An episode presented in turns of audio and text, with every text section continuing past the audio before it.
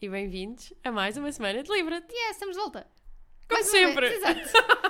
Eh, não sei como é que.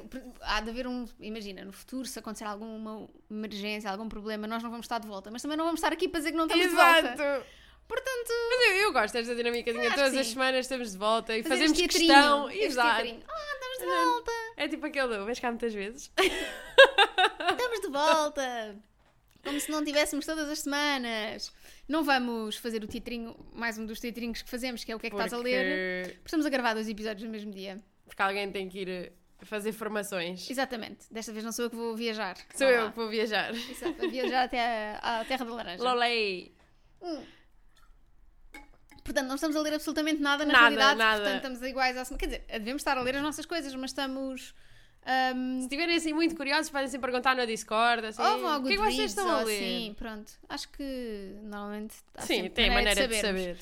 Ahm, hoje estamos aqui Para reunidos falar. na casa do Sr. Livret para falar. Qual é o Deus padroeiro dos livros? Olha, aqui está uma pergunta. Pá, eu fiquei fascinada porque ontem fui a uma loja que tinha velas ah, de vários padroeiros I am. E uma delas era uma vela ao Dr. Sousa Martins, que pelos vistos foi um médico e professor muito importante em Lisboa. Olha. Eu não sabia, não fazia ideia. É assim, eh, não há, acho que não há um padroeiro dos livros, mas há um padroeiro dos escritores, que também serve.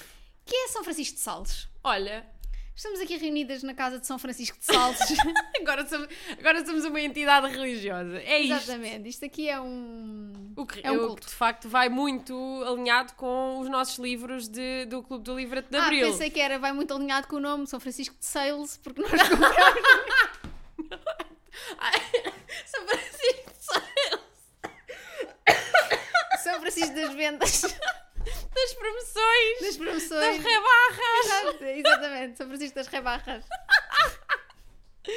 Ai, que. Nós gostamos de uma boa rebarra em livros. Eu é? amo uma rebarra. Exatamente. Tragam todas. Exato. Bom, mas sim, mas tem muito a ver com os livros que nós tem- Todos eles têm religião para dar e vender. É uma Pá, coisa. Foi o tema deste mês, Foi foi tema, foi- relações familiares e, E religião. e religião.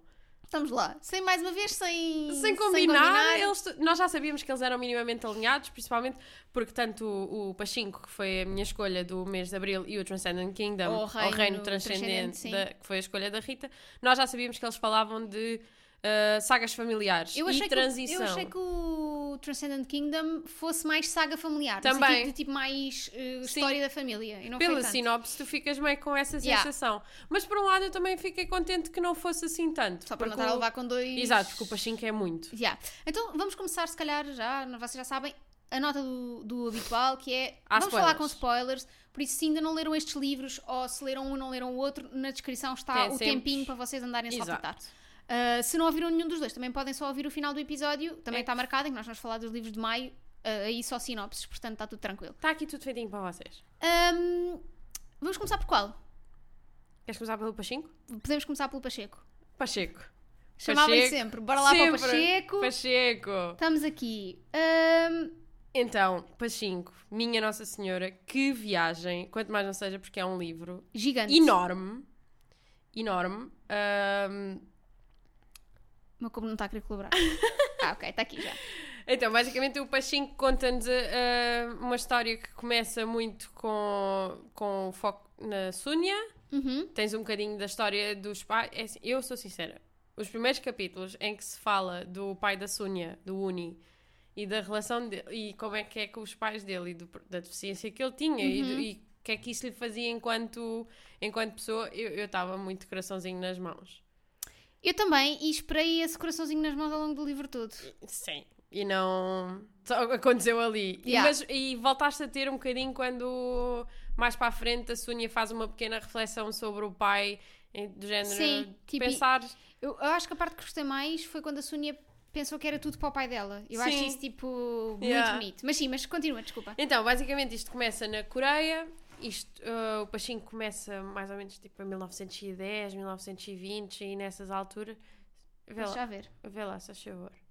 eu acho que é nessas alturas, mas ele tinha um Em 1910. Pronto, começa em 1910 vai, e a primeira parte vai até 1930. E então temos aqui muita questão histórica, muita questão política que eu não fazia ideia e que hum, foi toda uma educação para que começamos com esta família na Coreia e depois acompanhamos uma Súnia a ir para o Japão já com o seu marido Isaac e depois toda a história da família no Japão enquanto coreanos a viverem no Japão. O que é que isso traz? Todo o racismo inerente, tudo, pá, a forma como eles eram vistos, as oportunidades que lhes eram dadas e isto tudo num país sempre com um ambiente político muito conturbado, uh, estava sempre à beira, à beira de uma guerra, tens também, apanhas ao longo do livro, porque depois o livro começa em 1910, mas acaba já nos anos 80, ou seja, ainda apanhas também todo aquele pedaço da Segunda Guerra Mundial com o Japão aliado de umas forças do mal, não é? Uh, em que acontecem muitas coisas no Japão. Eu, pessoalmente, eu gostei deste livro. Gostei.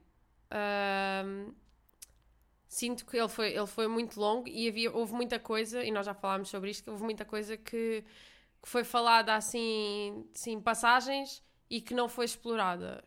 E, mas eu ao mesmo tempo o gostei porque sinto que tu demoras a entrar neste livro, mas quando entras, tu estás, estás naquela família e parece que estás, estás ali a viver na casa deles e vês tudo a acontecer o dia a dia normal, um, desde como é que eu ia dizer? Tens tipo uh, todo o esforço que estas mulheres, por exemplo, a Súnia e a. Um, e a, e a cunhada. A, a, cunhada, todo o esforço que elas fazem para se identificar, para, para se. para se reivindicar. Ai! Qual é, não é o, qual é o verbo que eu tenho? Para elas conseguirem uh, fazer o que lhes era possível fazer uhum. enquanto mulheres e enquanto mulheres coreanas. Sim. Que é uma coisa que está sempre muito presente no livro, é esta discriminação que existia para coreanos no Japão. Um, e para mim é muito isto que eu levo, que eu levo do livro: é os, os sacrifícios e os esforços destas mulheres para que a família delas perseverasse. Uhum. É muito que eu levo. Além de, por exemplo, gostei muito da narrativa do Mosasu, uhum. que é o filho, um dos filhos da Sônia. A Sônia tem dois filhos, tem o Noah e tem o Mosasu. Gostei muito mais da história do, do Mosasu. Gostei muito da, daquelas referenciazinhas, tipo... Uh, claramente existir uma presença Yakuza uhum. uh, e tu perceber, tu não, nem sequer consegues encarar tanto aquilo como como uma vida de crime é mesmo só fazer os possíveis yeah, para, para, sobreviver, sobreviver. principalmente porque pá, num país em guerra safa-se quem tem os, os conhecimentos claro. certos, não é? Um, mas sim, gostei. E tu, e tu, amigo, o que é que tens a dizer sobre este Pachinko? Então, eu um, ia à espera de adorar hum. e não aconteceu. Gostei bastante da história, um, mas tenho uma referência muito grande neste tipo de histórias que se chama Wild Swans. Sim. Que é uma coisa muito semelhante que acontece, mas um, conta muito mais a história de uma família chinesa Uh, e também é isto, também, uh, também acompanha diferentes gerações. Só que o que acontece no Wild Swans é que tu acompanhas três gerações de mulheres. Sim. E isso, e isso torna muito mais interessante porque tu acabas por te centrar nas três mulheres, na avó, na mãe, na, na filha. Uhum. Ou na neta, consoante a perspectiva. E, e eu sinto que essa minha referência do Wild Swans acabou por me fazer ligar-me muito mais é às três personagens desse livro do que propriamente eu me liguei aqui a estas. Hum. Ou seja, eu não senti tanto aquilo que tu dizes de eu estou aqui com esta família. Porque eu acho que a, a maneira como. Eu acho que a única personagem em que me, a quem eu me senti verdadeiramente ligada foi a Sónia, porque de resto eu sinto que é. Este livro é mais uma reportagem literária do que propriamente um livro. Ok. No sentido em que eu, eu sinto que é muito distanciado emocionalmente das coisas. Hum. Uh, no momento em que a Yumi morre, tu percebes que a Yumi morre de um momento para o outro. Olha, sim, a, minha mãe, sim, sim. a minha mulher estava aqui e levou com um táxi na cabeça. Tipo, ok, mas porquê é que não me faz o, o yeah. build-up deste acontecimento? Eu não consegui ficar, eu só fiquei surpreendida pela maneira como a, como a informação é apresentada e não propriamente pela morte em si. Porque uhum. se a uhum. morte tivesse sido construída de outra forma, se calhar se a morte tivesse sido vista de, uma perspectiva de alguém que estivesse a observar, uhum. ou se tu sentisses que o Mosazo estava tipo na vida dele e alguém lhe vinha contar. Ou seja, não é. Achei às vezes a forma. A, a maneira de narrar a história muito distanciada emocionalmente da própria história. Hum. Um, eu estava mesmo à espera que este fosse um livro um bocadinho mais emocional e, sim, e, sim. e que fosse um bocadinho mais denso desse ponto de vista e eu não achei que fosse. Não. Eu acho que ele é muito histórico e isso é ok, até porque eu quando estava no Japão, de um dia para o outro, deu-me deu uma curiosidade de perceber como é que o Japão tinha anexado a Coreia, como é que isso tinha acontecido, se tinha sido uma guerra civil, se tinha sido. Um, ou seja, se, se a Coreia já faz, ainda fazia parte do Japão e isso era uma, uma guerra civil e, e, depois tinha havido a separação, ou se já eram dois países separados e o Japão de repente de um dia apeteceu-lhe anexar a Coreia, foi isso que aconteceu. Um, então eu quando estava no Japão fui ler um bocadinho sobre, este, sobre esta dinâmica, portanto eu já sabia que havia aqui uma fricção e eu sinto que este livro me ajudou a compreender um bocadinho mais como é que Sim. isso acontece e ajudou-me a perceber como é que uma pessoa normal vive um período destes. Como é que tu és, és obrigada quase tipo, a ir para o país que te anexou para conseguir sobreviver. Sim, sim. É, é de uma brutalidade gigante. Só que, lá está, eu sinto muito mais. Acho que senti muito mais ligação ao período histórico do que sim. propriamente à família em si. Eu não, eu não consegui ligar-me à família. E não foi uma questão de ter demorado muito a ler o livro, assim, porque eu li até o livro em poucos dias. Sim, sim, sim. Um... Mas percebo, percebo o que dizes, um, principalmente porque acontecia muita coisa ao mesmo tempo, daí ter esse ar de, de reportagem, era tudo muito corrido. É, é tudo, eu acho que este livro é, era perfeitamente uma trilogia se cada um destes três Sim. livros que fazem parte do. Se tivessem do sido. Livro, se tivessem sido desenvolvidos de uma maneira diferente uhum. e quase tivesse. Porque tu tens uma demarcação quase, né? De quem é qual é a perspectiva principal de cada uma das partes uhum. deste livro. Eu acho que isso é interessante, não é? Quase que vais andando de sim, sim. Uh, geração em geração e cada geração está mais responsável por te dar a sua perspectiva em cada livro. Eu acho isso interessante. Em cada, estou a dizer em cada livro porque o livro está mesmo dividido em, em três, três. Não é? livro 1, um, livro 2, livro 3. Por isso eu gostava, se calhar, que ele tivesse sido diferente, ou seja, que se fossem mesmo três livros, um bocadinho como tu tens, sei lá, com os pilares da terra do Ken uhum. Follett, também não precisavam de ser gigantes, não é? Mas que tu consegues mesmo entrar e criar relação com aquelas personagens. Aqui eu senti que foi tudo muito. Olha, não sei quem morreu. Olha, agora nasceu uma criança. Olha, agora não sei das quantas está grávida. Olha, agora não sei quê. Senti que foi caso tipo: esta família é uma família que eu conheço assim de passagem e de repente estão-me a dar estas informações. Não consegui. Quase como se estivesse a ver tipo um Big Brother desta yeah. família. Não, nem isso, porque tu quando vês o Big Brother vês momentos. Sim íntimos, não é? E aqui eu senti. Depois também senti o pacing do livro um bocadinho estranho. Hum. No sentido em que tu estás a chegar ao fim do livro quando. Não me lembro agora o nome do, do rapazito. Que tem a namorada. Claramente americana, mas com ascendência coreana. Ai, como é que... o Solomon. Quando o Solomon. Solomon, porque os japoneses ah, não têm é. L. Okay. Solomon. Quando o Solomon. Um, eu gostei muito da forma como isso foi introduzido no livro porque é, tu, ele escreve, ela escreve sempre Solomon, não é? Porque uhum. é assim que se escreve, mas quando ele tem que dizer o nome a alguém, ele diz Solomon. Yeah. Eu acho isso. Esses, esses pormenorzinhos. A nível cultural, este livro é muito rico. Sim. E, e esses pormenorzinhos que eu fui apanhando e que, e que, fiquei feliz por compreender por ter estado no Japão há pouquíssimo tempo, uhum. deixaram muito feliz. Um, ou seja, quando o Solomon está, o Solomon está uh, com essa namorada, tipo, parece que há um build-up para qualquer coisa. Para qualquer coisa que depois é só tipo ele separa-se da namorada porque há diferenças culturais. O que eu percebo. Mas podia ter sido explorado. O livro é tipo. Sim. Isto acontece e depois a Sonia vai à campa e depois acaba o livro. E fico meio tipo. Porquê é que acabámos a história aqui? Yeah. Porquê é que. Ou seja. Sinto o pacing mesmo muito estranho. Não senti propriamente não, senti que, que houvesse uma, um fio narrativo condutor, hum. não é necessariamente mau, mas estava à espera que isso existisse e por isso é que senti falta. Um fio narrativo condutor, porque tens toda a questão uh, do Hanu e do, e do Noah serem. do Hanu ser pai do Noah. O Hansu. Hansu, exatamente. Ser pai do Noah. Mas isso é resolvido a meio do livro. Uhum. E então é tipo. Ok, então para onde é que este livro vai agora? Porque isto era o plot principal. Yeah. Então, sei lá, sinto sim, senti estranho do ponto de vista de pacing, do ponto de vista de construção narrativa, não deixei de gostar, gostei do livro, e, mas sinto lá que é isso, ou seja, é um livro que vale muito por te, por te trazer uma cultura em um período da história que não é o conhecido, se calhar, Sim. tão facilmente. Um, e pronto, é isso. Acho que a única parte em que eu me senti um bocadinho mais tipo, oh, vai dar merda, foi quando, quando percebes que. Como é que ele se chama? O irmão do, do Isaac.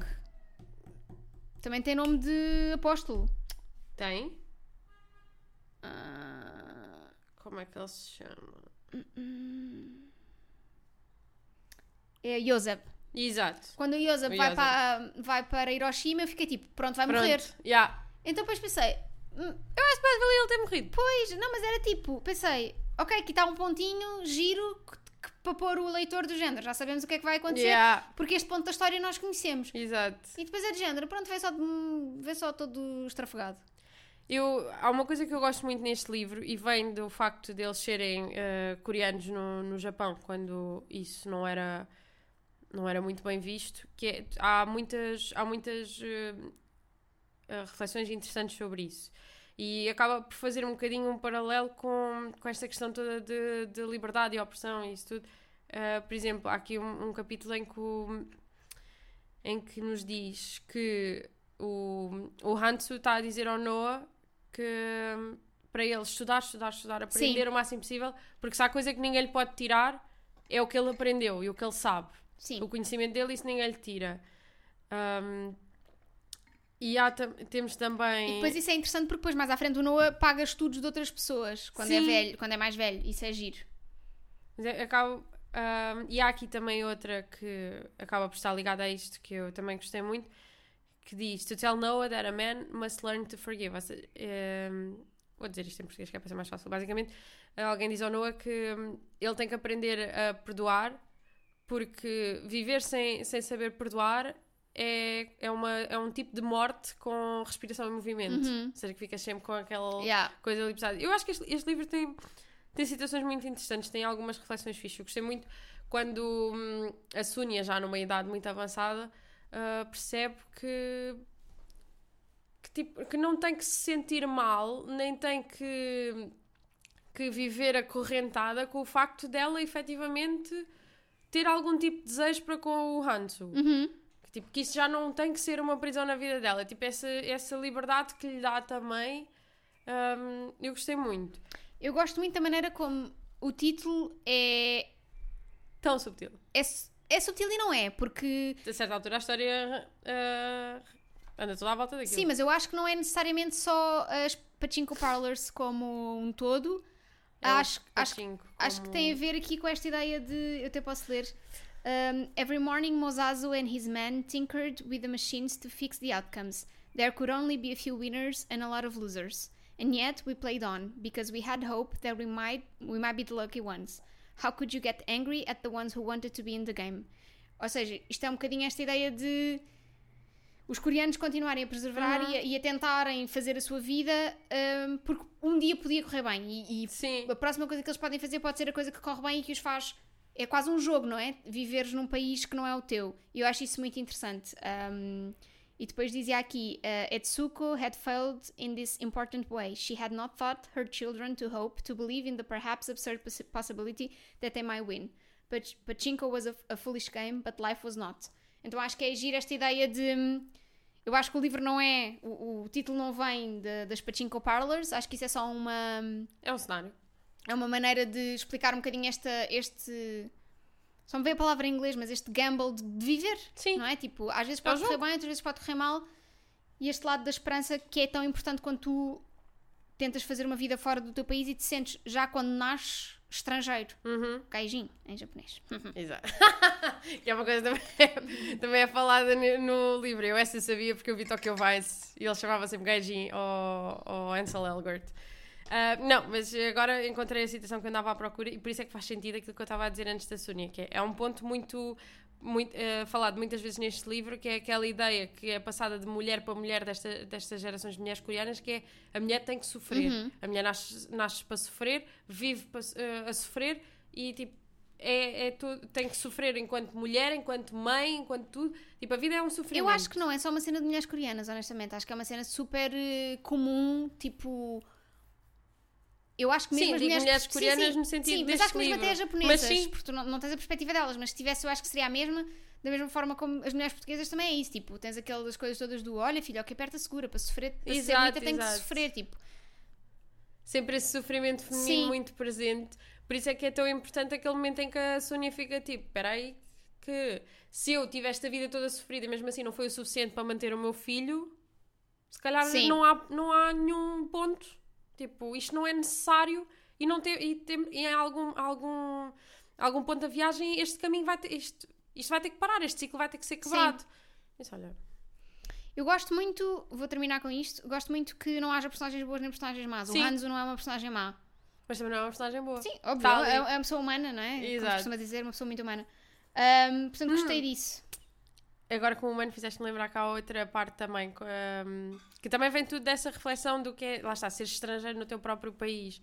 E isso acontece muito com o Noah e com a namorada que ele tem na universidade, que ela acha que o facto dele ser coreano Uh, é super exótico e há muito esta questão do ah, eu não. Tu para mim, seres, eu até gosto do facto de seres coreano. Pois, tipo, tipo como se fosse uh, um requisito. Coisa, sim, sim, exato, sim. e ele fica do género. No meio disto tudo, ela falhou na coisa mais simples que era o que eu mais queria no mundo, que é ver-me como humano. Sim. Tipo, eu não sou nem coreana nem japonesa, eu sou um ser humano. E eu, aí fica tipo. Achei, achei muito interessante. Eu acho que tem reflexões muito interessantes, mas não Percebo a nível de expectativas. Foi como se tivesse lido uma reportagem literária. Yeah. E não era, não era isso que eu ia à espera. Portanto, sei lá, acho que não, não é de todo um favorito do ano. Acho que não, não, não está lá não. perto. Mas, mas pronto, mas é isto. Queres dizer mais alguma coisa sobre o livro? Não, olha, acho que é isso. Eu, eu também, também ia com algumas expectativas, por lá está, das opiniões que, que ouvia, era tudo para ir ao 5 e não sei o quê. Ok. E à espera mesmo daquelas obras, tipo histórias de família que mudam a tua vida, muito ao nível, por exemplo, do Wild Swans? Wild Swans. Wild Swans, tipo aquelas sagas familiares que tu ficas Sim. impactada forever. Não senti isso, mas olha, acho que acrescentou-me muito a nível cultural uhum. e isso para mim. Sim, foi interessante. Tá Gostei muito. Boa. Então passamos para Transcendent Kingdom, ou Reino Transcendente. Este livro, um, sim. Fiquei muito feliz que este livro fosse tão consensual no Discord. Fui acompanhando as leituras. Sobretudo, fico contente porque temos muitas pessoas no Discord uhum. que são das engenharias, das ciências, então acho que elas conseguem identificar-se muito mais com esta. Com esta personagem. Com esta personagem que nós temos, que é a Gifty. É a Gifty. Um, que está na vidinha dela, no seu laboratório, a estudar as suas neurociências com os seus ratinhos, quando a mãe um, vem para a casa dela com uma profunda depressão e é este episódio que faz com que nós vamos percebendo um, porque é que a mãe está profundamente deprimida, não é? E dois, porque é que a Gifty tem esta necessidade de estudar neurociência, sendo que o, o, a expertise dela ou a especialização dela é em uh, o que é que faz com que o nosso cérebro se vicie em alguma coisa. Yeah. E nós depois percebemos que isso tem a ver com o facto do irmão ter sido viciado, viciado em droga. Uh, nomeadamente em medicamentos, à, à, boa moda dos Estados dos Unidos. Dos Estados Unidos, não é? Estava uh, a ver uh, Eufória outra vez ali. um, eu gostei mesmo muito deste livro. Um, eu estava à espera que ele fosse um bocadinho mais histórico hum. e não foi, e fiquei muito contente que não tivesse sido. Um, eu, eu acho que este livro agarrou-me do início. Tipo, uhum. eu, li uhum. este, eu li o quase todo num dia. Tipo, olha, foi quando fui a Hiroshima para bater com o livro anterior. Uh, no comboio para lá e no comboio para cá. Depois esperaram-me tipo 10 capítulos que li num instantinho também. Uh, nem 10 capítulos. Ai, olha o meu couve. Tá? Então, boa noite. Vou desligá-lo. Ah, não. Afinal, acordou. Bem, está difícil isto. Uh, Ia dizer que me separaram 10 capítulos, mas não, separaram menos. Mas pronto, não interessa. Um, este livro agarrou-me do início pela relação da Gifty com a mãe. Sim. Por esta relação tóxica que eu acho que está super, super, super bem escrita. Incrível mesmo. Um, então nós vamos percebendo também que não só a mãe está profundamente deprimida porque o filho acabou por morrer um, de overdose. De overdose. Uh, percebemos porque é que a Gifty estuda, estuda o que estuda, não é? Porque é que este é o trabalho dela. Um, e também vamos percebendo aqui um bocadinho a dinâmica que existe entre a Gift e a mãe e todas as tensões que existem. Um, porque a Gift não foi, não foi necessariamente uma criança desejada. Sim. E eu gostei muito destas reflexões de. Ao início eles eram quatro, não é? Numa família: a mãe, o pai e os dois filhos. O pai vai-se embora dos Estados Unidos volta. Eles são da Nigéria, já não me lembro. São do Ghana. do Ghana. Volta para o Ghana e não volta e não regressa mais, tipo, volta. Eu gostei muito do, da forma como ela fala da mãe, do pai e do irmão, do ser o Chin Chin Man, Sim. da Black Mamba, Sim. o Buzz e Sim, o Nana. Que, que, ela usa quase no diário dela para a mãe não perceber de quem é que ela está a falar, mas, mas é, tipo... é óbvio porque ela é criança quando escreve o diário. Um, eu gosto muito deste, desta ideia de no início eles eram quatro, o pai depois volta para o Ghana e simplesmente nunca mais uhum. regressa aos Estados Unidos. A mãe vê-se com aqueles dois filhos. De repente, o filho, depois de uma lesão, tem de tomar medicamentos. O filho era um prodígio do, do basquete e depois, depois de uma lesão tem que tomar medicamentos e acaba por ficar viciado. E quando o irmão morre, a Gifty sente que a mãe ficou com a pessoa que menos queria, com, quem, com quem menos queria ficar. Ou seja, o que a Gifty sente é se tivesse sido eu a morrer, a minha mãe era mais feliz. Yeah. E ao mesmo tempo sente que no momento, a partir do momento em que o irmão morre, ela perde duas pessoas. Ela fica sozinha. Exato, perde a mãe e perde o irmão. E eu acho que estas reflexões são mesmo muito bonitas, ao mesmo tempo que depois há todo este lado de a mãe é uma mulher muito religiosa, obriga uhum. os filhos a ir à igreja, há ali todo um. É tipo aquelas igrejas eh, pavorosas, eh, na minha tudo. opinião, dás tudo e berras e não sei o quê. E a mãe era uma mulher super religiosa. E uh, é muito interessante esta ideia de uma mulher das ciências à partida não deveria ser uma mulher uhum. religiosa e ela até tenta fazer essa quebra, não é? Ela, ela percebe, ok, sou uma mulher das ciências, eu quero uh, estudar isto e a religião é uma estupidez para quem tem um cérebro tão racional como o meu. Mas Portanto, eu vou fazer tempo... este corte a partir do momento em que faço meio que o corte com a minha mãe, não é? Vão as duas coisas para um canto da minha uhum. vida. Mas depois, ao mesmo tempo, ela vai se lembrando também da, da, da, importância que a religião teve na vida dela e na vida da família. E então é agir as, as, as conversas que ela vai tendo com os colegas quando os colegas percebem que ela até pode ser crente, tipo, uma coisa não não yeah. invalida a outra, não é? Tu, tu, por teres um cérebro mais analítico e por seres uma pessoa das, que estuda ciências e que, e que tens. Não, não significa que não seja espiritual. Yeah. E eu acho esta reflexão muito interessante. Que acaba por ser uma reflexão muito comum, esta coisa de.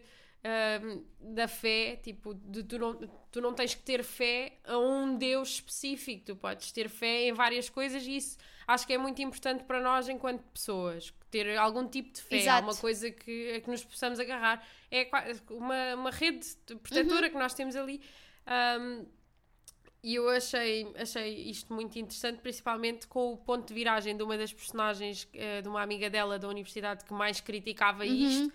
Um, eu acabei por me identificar muito também com essa personagem. Uh, mas há, há, uma, há uma passagem muito engraçada em que em que a Gifty se vira para esta amiga, para a Anne, e diz tipo: Tu gostavas mais de mim se eu não acreditasse em Deus? E a Anne diz-lhe: Não, eu gosto, eu gosto muito de ti quando tu acreditas, porque quando tu te sentes uh, holy, sagrada, eu também me sinto sagrada. Tipo, Sim. Tipo, essa, é, essa aceitação e conseguirem perceber que, que, lá está, que não tem que ser uh, nem preto nem branco, tipo, pode haver uh, tudo.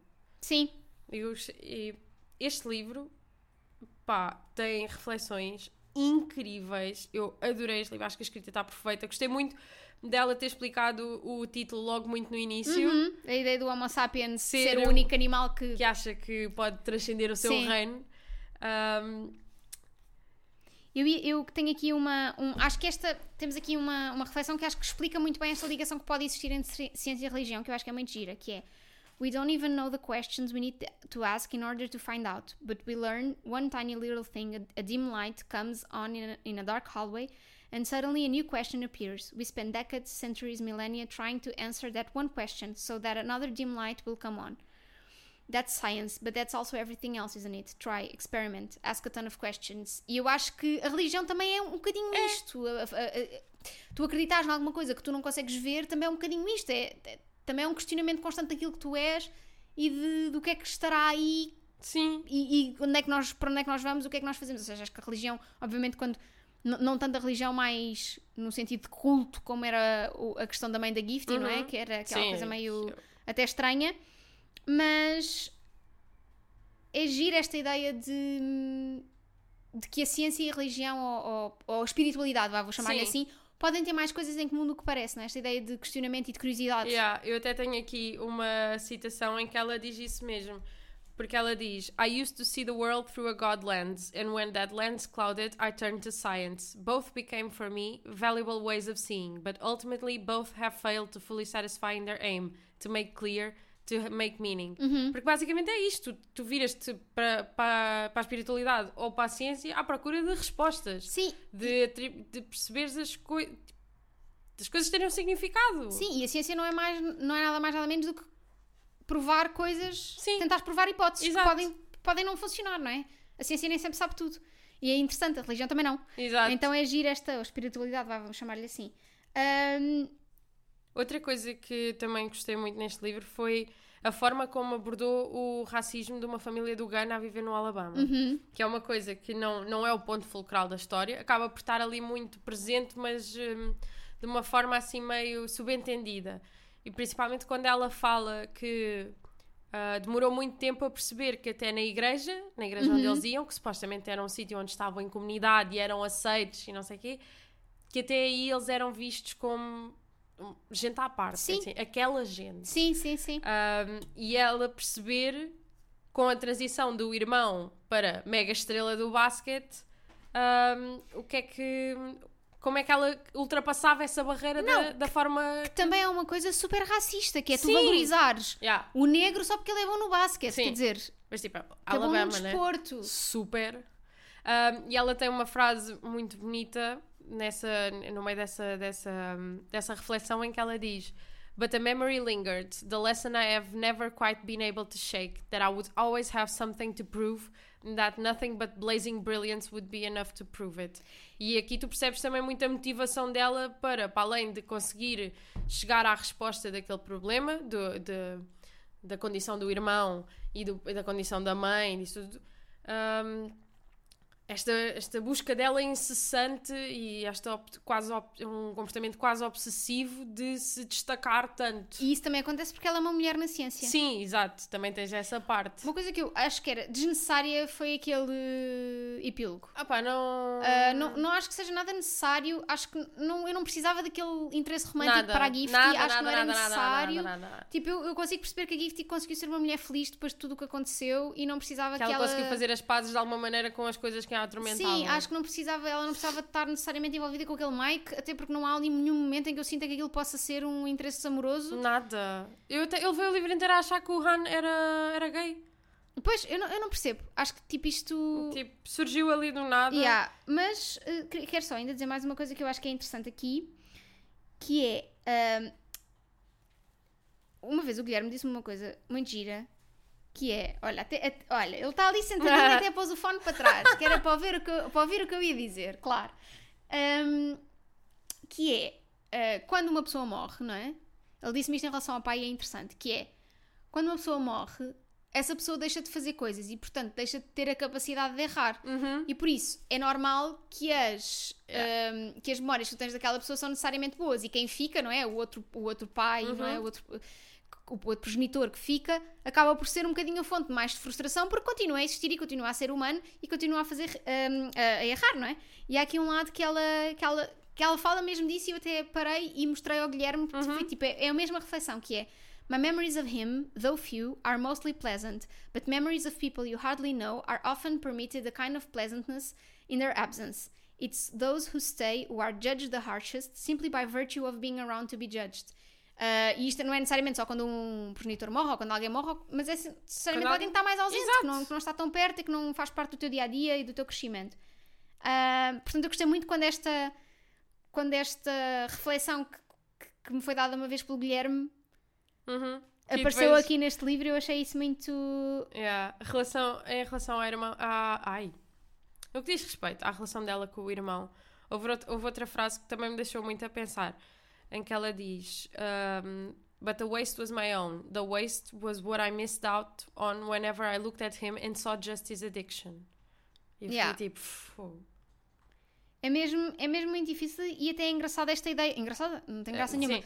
Mas esta ideia de que é giro vermos as coisas da perspectiva de uma gifty pequena. Uhum. Porque eu acho que isso traz um tipo de inocência e um tipo de.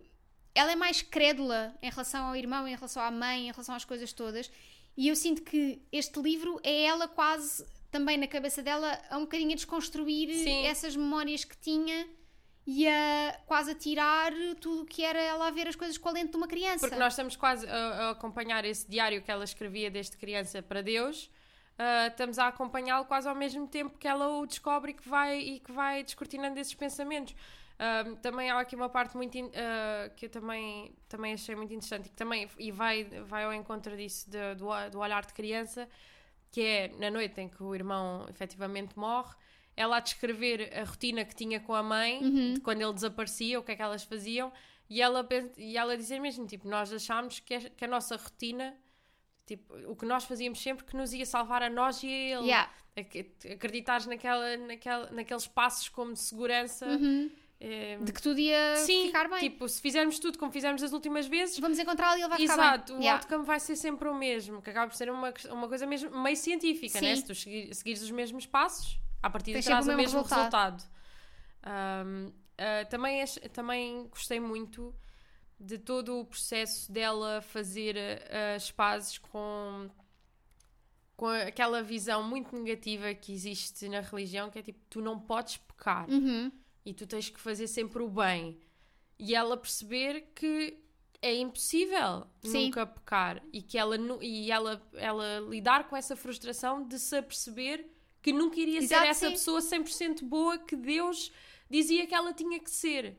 E ela a tentar, a tentar arranjar os chamados pecados bons, Sim. os, inocentes. Ahm, Eu acho que é- quando, quando tu ahm, quando tu inseres uma criança num, num contexto tão agressivo como é o da religião ne- neste sentido Uhum. sim, deste sim, livro, sim, sim. é impossível tu- tu- estas pessoas não crescerem com um sentimento de falha constante, porque é impossível, lá está, é impossível Yeah. não pecar, ou, ou aquilo que são os olhos de Deus fazer, fazer coisas erradas, não é? Então, Uma criança a lidar com esta religião, por exemplo, também lhe dizer tens que rezar sempre. sim, E ela, e ela, dizerem têm ela coisas para rezar. Exato, ela a descrever que se fez, ok, é para rezar sempre. Então, olha, de joelhinhos ao pé da cama e a rezar, e estou grata por isto, grata por aquilo, e a dizer que às tantas achou que já estava só a relembrar um episódio de uma série que tinha visto. Sim, E ela fica tipo, mas como é que é suposto eu fazer isto? E a mãe explicar, não, tipo, tudo o que tu fazes pode ser uma conversa com Deus. E que é daí que vem Sim, depois o o diário, diário dela, dela. que ela até escrevia sempre, Dear God, hoje Sim. aconteceu isto. E a culpa sim, a culpa da religião, por exemplo, quando ela escreve no diário Dear God, tipo, quem me dera que o meu irmão morresse só, uhum. e depois é, o peso que ela sente depois de escrever aquelas palavras, e depois efetivamente isso acontecer, a culpa que fica ali a digerir aquilo Sim. tudo. Pá, achei este livro incrível. é muito bom. Eu, incrível, incrível, incrível. eu vou só ler a parte que me partiu o coração. Estava no metro e estava tipo a ler isto e fiquei mesmo tipo, oh meu Deus. Que eu acho que é- resume tipo toda a dinâmica, que é. ah, Oh, pera, então perdi. Então, Perdi. Ah, ok, está aqui. I only wanted Nana, she said, and now I only have you. I know how this makes her sound. She said those words and then she ambled back upstairs to her bedroom. Within minutes, I could hear her snoring. It was her. I was hurt by, by what she said, but I understood what she meant. I understood and I forgave. I only wanted Nana too, but I only had my mother. É quase esta Yeah. ideia de o Nana, o irmão dela, não é? Eh, Era aquilo que unia, que as, que Era a unia, cola. era a cola entre elas as duas. E de repente elas ficam sem isso e, e- e percebemos essa dinâmica também no início do livro quando ela vai viver com, com a Gifty, não é? Quando quando a mãe vai viver com a Gifty. E quando tens aquele momento de repetição em que quando a mãe foge, ela vai, e ela eh, vai à procura da mãe e repete aquele ciclo de dar banho à mãe Uhum. e a mãe dizer o mesmo que dizia ao Nana, tipo, Deus está connosco, Sim. vai ficar tudo bem, porque pá, esquece. É mesmo. De coração. é incrível A este livro. escrita é É incrível. perfeita. o livro não é estupidamente grande porque não tem de o ser. Sim. É, eu adorei este livro.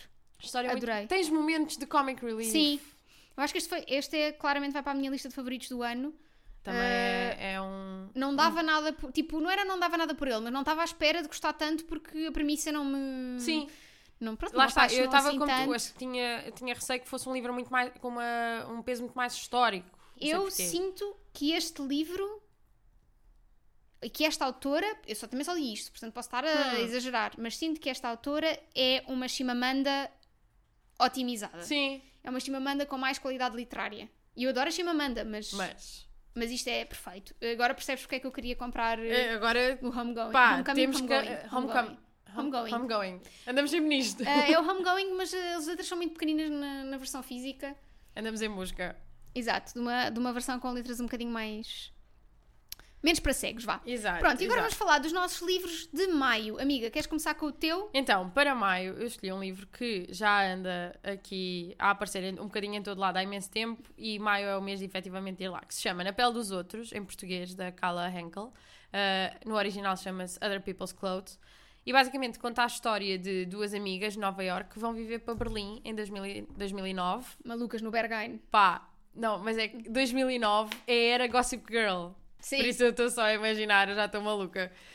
Uh, e elas vão viver para a casa de uma um, autora de romances policiais. Ok. E a certa altura, elas uh, começam a acontecer algumas coisas assim meio random no apartamento e elas ficam tipo, what? E começam a suspeitar que a, Beat a Beatriz, a senhoria delas, a autora de romances policiais, está a espiá-las e, e quiçá utilizá-las como inspiração para, um, para, para, para o seu próximo livro. E ao mesmo tempo, estas duas amigas, cada uma está tá no seu. está na, na, sua viagem. Temos uma delas, a Zoe, que ainda, ainda está a lidar com o trauma da melhor amiga que foi assassinada. E temos a Hailey, que é tipo rica, completamente obcecada pelas Lindsay Lohan e Britney Spears da vida, não sei o quê, e quer ser um ícone da pop. E então esta estou muito curiosa com esta com esta amizade, com esta dinâmica, com, dinâmica com estas histórias, estas festas, estou pronta para ir para a festa. acho que acima de tudo vai ser eh, uma grande exploração de, da toxicidade que pode existir em, em, certas relações e como é que tu resolves Sim. isso e como é que tu lidas com esta vida absolutamente supérflua e, e super fútil e como é que tu dás a volta a isto uhum. e este jogo de relações. Acho que é, cheira-me que pode ser um, uma espécie de Gossip Girl unhinged. Okay. Não com tantas personagens. Ok. Mas são estas as minhas expectativas para maio. Ok. Eu estou muito entusiasmada com o meu livro de maio. Uh, eu sinto que é assim.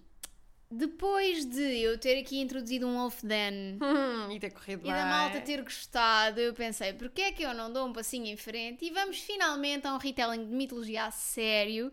Então, fui buscar o Stone Blind, ou O Olhar da Medusa, da Natalie Haynes, fiquei muito feliz porque, porque ele saiu há pouquíssimo tempo e foi, logo traduzido. traduzido. Portanto, excelente. E um, eu vou ler a sinopse uh, para quem não está a par do mito da Medusa. Então, esta é a história de como uma jovem se tornou um monstro e de como nunca foi realmente um monstro. Única mortal numa família de deuses, Medusa é a mais nova de, das três górgonas. Ao contrário das irmãs, envelhece, passa por mudanças, possui fraquezas. A mortalidade traz-lhe um sentimento de urgência e a curiosidade que a família nunca conhecerá. Mas a sua vida, tranquila até aí, é subitamente devastada por Poseidon, que que a viola no templo de Atena, e a deusa, por sua vez, furiosa com a violação do seu espaço sagrado, decide vingar-se contra Medusa. Sabemos que os deuses não são muito justos, sobretudo as, sobretudo as deusas. As deusas, então. Punida pela luxúria de Poseidon, Medusa vê-se transformada para sempre. Em vez de cabelo, serpentes, e o seu olhar torna todas, todas as criaturas vivas em pedra. Amaldiçoada com o poder de destruir tudo o que ama com um mero olhar, nada lhe resta senão uma vida de solidão. Isto até Perseu embarcar numa demanda em busca da cabeça de uma górgona. Aprofundando as origens do, do conto mítico, Natalie Haynes revitaliza e reconstrói, com paixão e inteligência, a vida de Medusa, uma das primeiras histórias em que uma mulher é vítima da violência às mãos de um homem poderoso e ainda assim culpada, punida e tornada monstruosa, falando-nos ao coração com vigor e, e, um sentido inabalável de justiça. Eu fiquei super curiosa quando soube que a Natalie Haynes estava a escrever uhum. ficção da Medusa, porque eu quando ouvi o Pandora's Jar logo na introdução, a Natalie Haynes diz que o mito da Medusa é o mito favorito dela porque ela sente que é a mulher mais mal compreendida da mitologia grega. Uhum. É o uhum. mito mais, com, mais mal compreendido precisamente por causa disto que é. A Medusa foi vítima da violência e da brutalidade de um homem e dos deuses, mas mesmo assim, quando tu pensas na Medusa, tu pensas num monstro. Exato. Ela é que é má porque ela é que com o olhar dela consegue uhum. transformar os homens em pedra. E eu acho que se a escrita da Natalie Haynes de ficção for tão boa como é de não ficção, eu estou super entusiasmada. Eu amo, é isto que eu amo na mitologia, que é fazer-nos refletir sobre uh, questões que ainda são muito atuais hoje. Portanto, espero mesmo que este livro não desiluda, porque eu estou muito entusiasmada. Também estou muito, também estou muito entusiasmada. Uh, não tenho tanta, nem metade da experiência que tu tens com o retelling, por isso eu vou, como acho que grande parte de, da malta, vamos completamente eu espero que, só. olha, só espero que seja bom, que as pessoas gostem, não só por mim. Porque... E que seja uma boa porta de entrada para, Mas quero mesmo para as mitologias. é isso, porque se malta gostar e se for bom. Oh. Malta, eu tenho muitos. Vamos eu tenho vários. Tipo, tenho tantos na minha lista de livros para ler que prometo também não estar sempre todos os meses a trazer mitologia, mas quem sabe isto não é uma porta de entrada para. Podem descobrir um novo género favorito. Sim, ou, ou, mesmo para, sei lá, no futuro trazemos um episódio um bocadinho mais completo mais, sobre estes exato. temas. Já tenho isso na lista há muito tempo, mas quer dizer,